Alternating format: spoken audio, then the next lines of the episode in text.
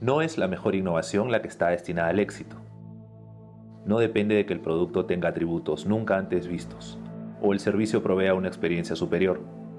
Hoy, en Conversa Live, cruzando el abismo. De una innovación prometedora a un éxito de mercado.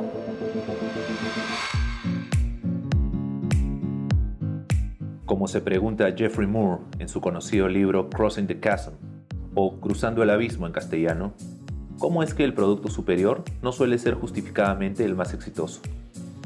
La respuesta corta, según el propio Moore, sería que el secreto está en la habilidad del CEO y su equipo de innovadores para hacer la transición del mercado temprano, dominado por unos cuantos clientes visionarios y entusiastas de lo nuevo, hacia el mercado masivo, dominado por las grandes mayorías pragmáticas y algo renuentes a los cambios. La distancia entre estos dos grupos es tan significativa y comúnmente inadvertida que Moore la llama el abismo. Es el lugar donde terminan desbarrancándose incontables esfuerzos por transformar mercados y formas de hacer las cosas. Cruzar este abismo debe ser el foco principal para cualquier estrategia que busque posicionar una innovación en el gran mercado. El mercado para la innovación se divide en cinco grupos. Lo importante es tener en cuenta, en el mediano y largo plazo, que cada grupo representa un perfil psicográfico único.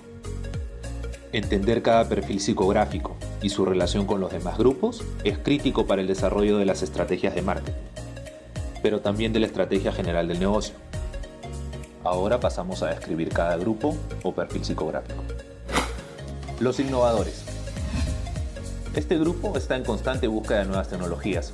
Algunas veces las encuentran incluso antes de su lanzamiento formal al mercado. Esto sucede porque para ellos la tecnología per se es un interés central en sus vidas, al margen de qué función cumpla. No hay muchos innovadores en cada segmento de mercado, pero ganarlos es fundamental para demostrarle al siguiente grupo que la innovación funciona. Siguiente grupo, los usuarios tempranos. Al igual que los innovadores, los usuarios tempranos adoptan rápidamente el nuevo producto, pero se diferencian en que estos últimos no son tecnólogos. Ellos son más bien el tipo de consumidor que capta rápidamente el valor que puede aportar la innovación a sus vidas. Adicionalmente, se caracterizan por no fiarse de las recomendaciones del común, sino utilizar su propio criterio y visión. Ahora vamos a pasar a describir a la mayoría temprana, pero es acá donde quiero hacer una pausa para marcar que este es el abismo el abismo a cruzar, la distancia entre usuarios tempranos y mayoría temprana. La mayoría temprana. Comparten algo de la habilidad de los usuarios tempranos para reconocer el valor del producto innovador en sus vidas, pero son guiados por un fuerte sentido de pragmatismo. Saben que muchos de estos productos innovadores son solo modas pasajeras, así que prefieren esperar y ver cómo le va a otras empresas o personas usando la novedad. Lo que ellos quieren ver son referencias de que el producto está bien asentado en el mercado antes de consumirlo. Ganarlos para el negocio es esencial para el crecimiento y las ganancias, ya que representan aproximadamente el 30% del mercado. Ganar este bolsón de clientes, por lo tanto, significa asegurar el éxito comercial de la innovación. La mayoría tardía. Este grupo comparte todas las resistencias de la mayoría temprana, más otra muy importante, no se sienten cómodos con la tecnología en general y esperan a que la innovación se haya convertido en la nueva forma de hacer las cosas o el estándar antes de animarse a usarla. Les gusta comprar productos con marcas de empresas grandes y largamente reconocidas.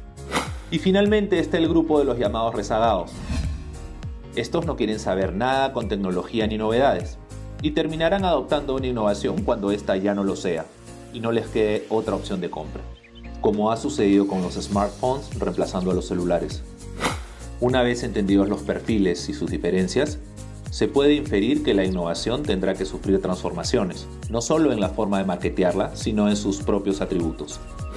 Solo de esta forma se podrán sortear las brechas entre grupos, y especialmente el abismo entre los usuarios tempranos y la mayoría temprana.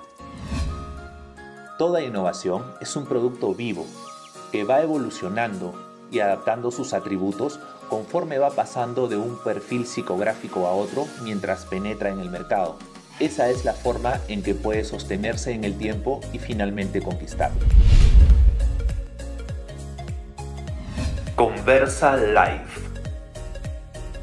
No olvides seguirnos en nuestras cuentas de redes sociales. Y recuerda, ¿quieres ser digital? Solo conversa. Cruzando el abismo.